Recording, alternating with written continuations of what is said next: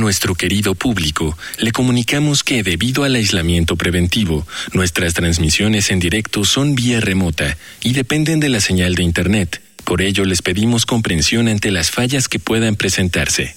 Gracias por compartir estos momentos en casa con Radio UNAM y la revista de la universidad.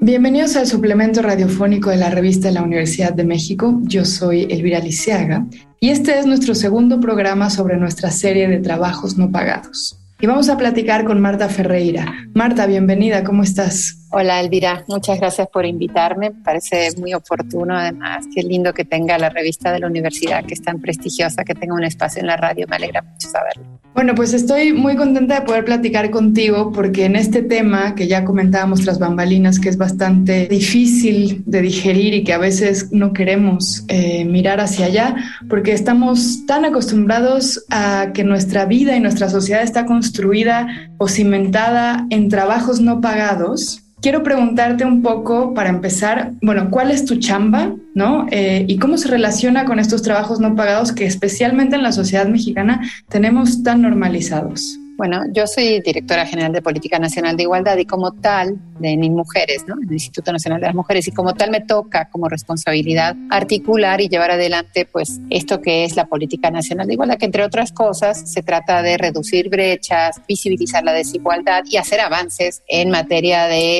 eh, derechos de las mujeres, en todos los derechos de las mujeres, que van de derechos económicos, derechos sociales, derechos sexuales y reproductivos, económicos, políticos, etc. Entonces un poco es una agenda muy vasta, ¿no? Vasta y llena de retos, como decías antes. Lo bueno que tiene es que, bueno, a veces parece que mueves poco, pero sí abres grandes oportunidades para avanzar. Una de ellas es el tema de la división sexual del trabajo. Sé que tenemos poco tiempo, así que me voy a, dar prisa en explicarlo, porque está, está relacionada directamente con lo que yo hago, con la política que yo llevo a cabo, con un equipo, ¿eh? o sea, yo hablo en singular, pero por supuesto yo tengo un equipo eh, grande de, de colegas muy buenas y algunos hombres también muy buenos que me ayudan a trabajar y y a profundizar en la agenda, etcétera. ¿no? Eh, en el tema del sistema de cuidados, no solamente afecta a los niños y a las niñas, pero estamos hablando de la parte que en México. Existen, pues, eh, 6 o 8 millones de niños de 0 a 6 años que están con un índice bajísimo de, atención en sentido de eh, tener una guardería o tener un centro de atención infantil.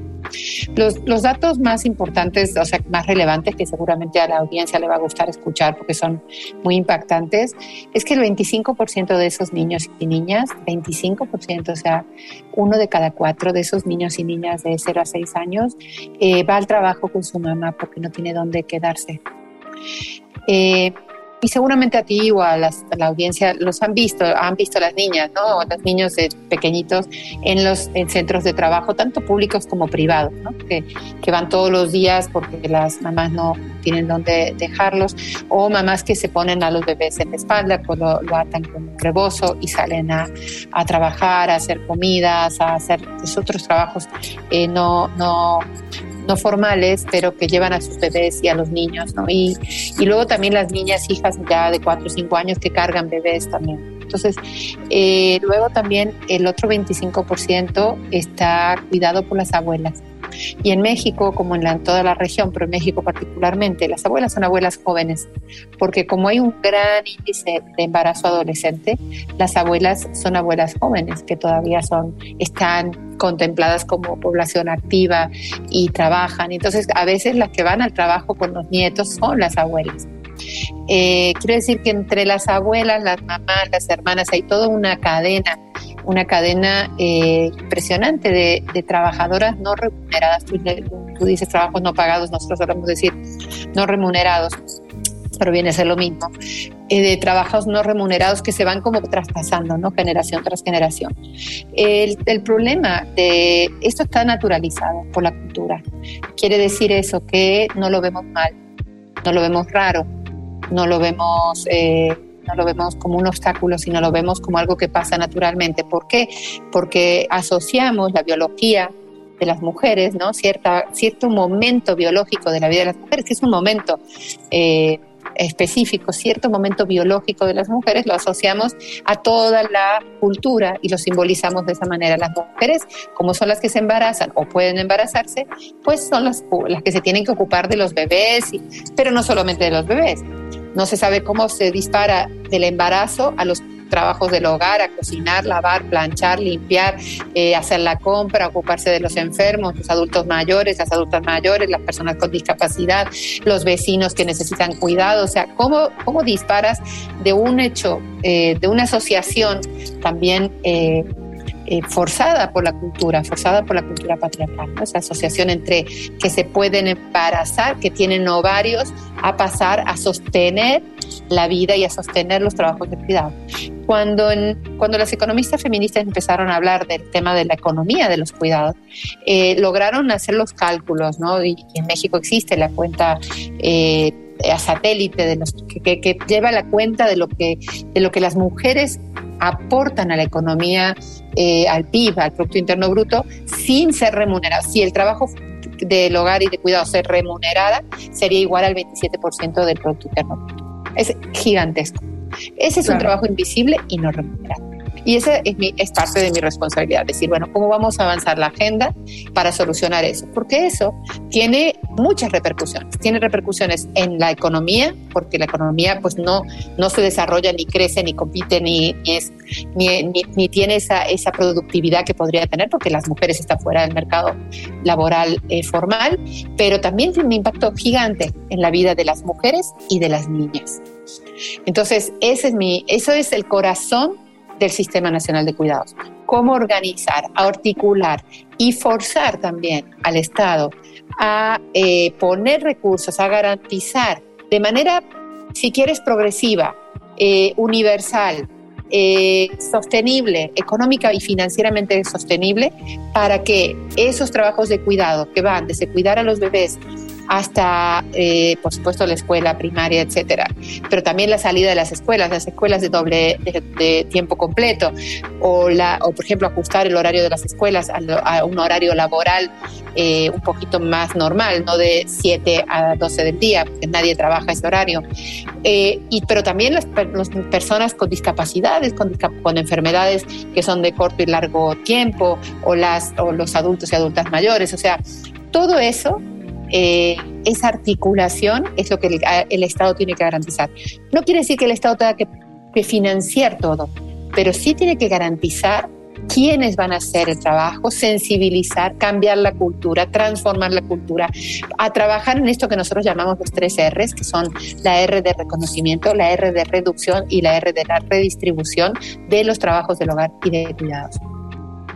Déjame hacerte una pregunta que quizás es un poco obvia. ¿Qué va a pasar si no empezamos nosotros, primero en nuestras casas, después en nuestras escuelas, después con nuestros amigos, con nuestros vecinos, etcétera, si no empezamos a tener lógicas que permitan esa redistribución y si no empezamos a notar lo que nunca hemos querido notar, que es que estas mujeres están haciendo una chamba titánica que es agotadora, es una sobrecarga, es desde luego injusto, pero ¿qué pasa si nosotros mismos no empezamos a cambiar? ¿Y qué podemos empezar a pie de calle, trabajo hormiga, antes de, yo estoy de acuerdo en que tiene que haber cambios legales, institucionales, pero todos los que están escuchando este programa tienen una familia. ¿Qué pueden hacer?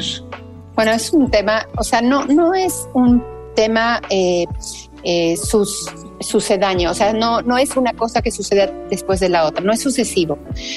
esto es como una, una pista de, de, de circo, que suceden las cosas al mismo tiempo, los platos chinos, están todos volando al mismo tiempo. Esa, así están sucediendo las cosas y así vivimos. Por un lado, movemos la iniciativa en la, ¿no? Eh, la iniciativa de las diputadas, luego las senadoras, luego la ley de cuidados, luego trabajamos con Hacienda, trabajamos en presupuestos, trabajamos, ¿no? Y trabajamos también en la construcción de, la transformación cultural. ¿Qué es eso a lo que tú te refieres? Cuando nosotros hablamos de las tres R's, son esas tres, tres acciones que podemos hacer todos y todas en, en, la, en la función pública, en las responsabilidades del Estado, en las leyes, pero también como individuos y sujetos, sujetas de, en los hogares, en las comunidades. ¿Qué quiere decir eso? Que tenemos que reconocer la aportación de las mujeres de todas, de ti, de mí, de todas las mujeres, somos todas las mujeres las que estamos todo el tiempo pensando en cómo cuidar a los demás y pensando que si no cuidamos nos sentimos culpables porque no lo hemos hecho. Eh, ese, esa, esa transformación, eso es parte del, mandato de género de la feminidad que tenemos que transformar. O sea, y eso tiene que entrar también en el código de la masculinidad. La masculinidad también tiene que incorporar, lo masculino tiene que incorporar los cuidados también, porque las mujeres hemos entrado en el mercado laboral, los hombres no han, no han, no se han hecho responsables del trabajo de cuidados. Bueno, hay cambios generacionales también, o sea, también vamos hacia un horizonte diferente, eso también, también es cierto. Entonces creo, quiero decir que yo hablo de generalidades, ¿no? Y de, las cosas que suceden en la cultura, en lo social, y por supuesto que hay, excepciones y por suerte vamos hacia cambios de transformación. ese es el reconocimiento, la reducción. ¿Qué quiere decir? Tratar de reducir las cargas de cuidado. Eso significa que hay eh, las guarderías, los centros de cuidado, los centros de atención van a reducir la carga de cuidados de las familias. A eso nos referimos, pero de todas maneras también a veces una, un aparato electro, eh, un electrodoméstico te ayuda también a, reducir las cargas de cuidado, más que una televisión, un lavarropas o cosas que van también haciendo que cualquiera pueda poner a lavar una lavarropa, le da un botón, lo saca, lo cuelga. Quiero decir, hay también una educación de ese paquete que son los trabajos de cuidado que muchos sujetos, más fundamentalmente hombres y varones, jóvenes y niños, no ven, no, no ven como su como su mundo de responsabilidades. Somos individuos que tenemos responsabilidades con nosotros mismos y con nosotras mismas y con los demás, por suerte. Es decir, somos seres sociales, nuestro cerebro es un órgano social y se construye en, la relación con los otros. Y luego el tercer elemento, que es la redistribución. Eso es justamente lo que te decía. ¿Sabes qué? Vamos a, a barajar, vamos a poner los dados otra vez en el vasito, los vamos a volver a tirar y vamos a redistribuir y vamos a enseñar y aprender desde pequeños y de pequeñas que lo masculino no está reñido ni con los cuidados, ni con el amor, ni con las emociones y que las niñas no nacen para cuidar. Y entonces no está, lo que está pasando también, y por eso yo siempre hablo de las niñas, es que muchas niñas en muchos, en muchos hogares solamente las familias están esperando que se hagan un poquito más mayorcitas para poder empezar a poner la mesa, lavar, cuidar, eh, cargar un hermanito o una hermanita en brazos. Quiero decir, esa, esa, eso es lo que tenemos que trabajar, tenemos que transformar eso que nos parece natural, que es la cultura. Antes de despedirnos, Marta, ¿en dónde podemos consultar más de estas herramientas y dónde podemos, dónde podemos seguirle la pista a los avances que se hacen en este cambio cultural y también institucional? Bueno, nosotras tenemos nuestras páginas del instituto en todo lo que hacemos en, las, en la página en Facebook y en Twitter y en, y en Instagram. Tenemos nuestras campañas pero también hay mucho trabajo en la sociedad civil. O sea, hay organizaciones de la sociedad civil, las redes de cuidados, hay organizaciones que están trabajando el tema, mujeres organizadas fundamentalmente, que están eh, trabajando yo creo que eso lo pueden buscar. Eh, no solamente, es decir, no solamente el instituto está trabajando en este tema, la sociedad civil organizada, las academias también siguen, también trabajan en el Colmex, hay gente trabajando muchísimo. Yo creo que es eh, también buscar esas redes que yo no tengo aquí a mano, pero que existen y que llevan trabajando muchísimo, muchísimo tiempo y con mucha seriedad también. Entonces, nuestras páginas, nuestros, nuestras redes sociales, ahí siempre hay temas de cuidados, pero también creo que en la web hay buenas cosas. El Instituto Simón de Beauvoir también trabaja en temas de estos, pero hay redes importantes de cuidados que, de, primera calidad que pueden encontrar perfectamente eh, si están interesados en ello. Muchísimas gracias, Marta. No, nada, muchas gracias a ti y saludos a tu audiencia. Hemos llegado al final del programa. Si quieren leer más sobre trabajo, les recomendamos Un dogma desastroso de Paul Lafargue y Trabajo de Crimeth Inc. Ambos artículos se encuentran en el número de este mes de la revista de la Universidad de México. Pueden consultarla gratuitamente en www.revistadelauniversidad.mx. Y recuerden que pueden coleccionar nuestros números. Escriban a suscripciones arroba revistadelauniversidad.mx. En Twitter, en Facebook y en Instagram nos encuentran como arroba revista-unam. Y sobre este programa pueden escribirnos a arroba shubidubi. Gracias a Yael Vais y a Miguel Alvarado. Yo soy Elvis Liceaga. Hasta pronto. Este programa es una coproducción de la Revista de la Universidad de México y Radio UNAM.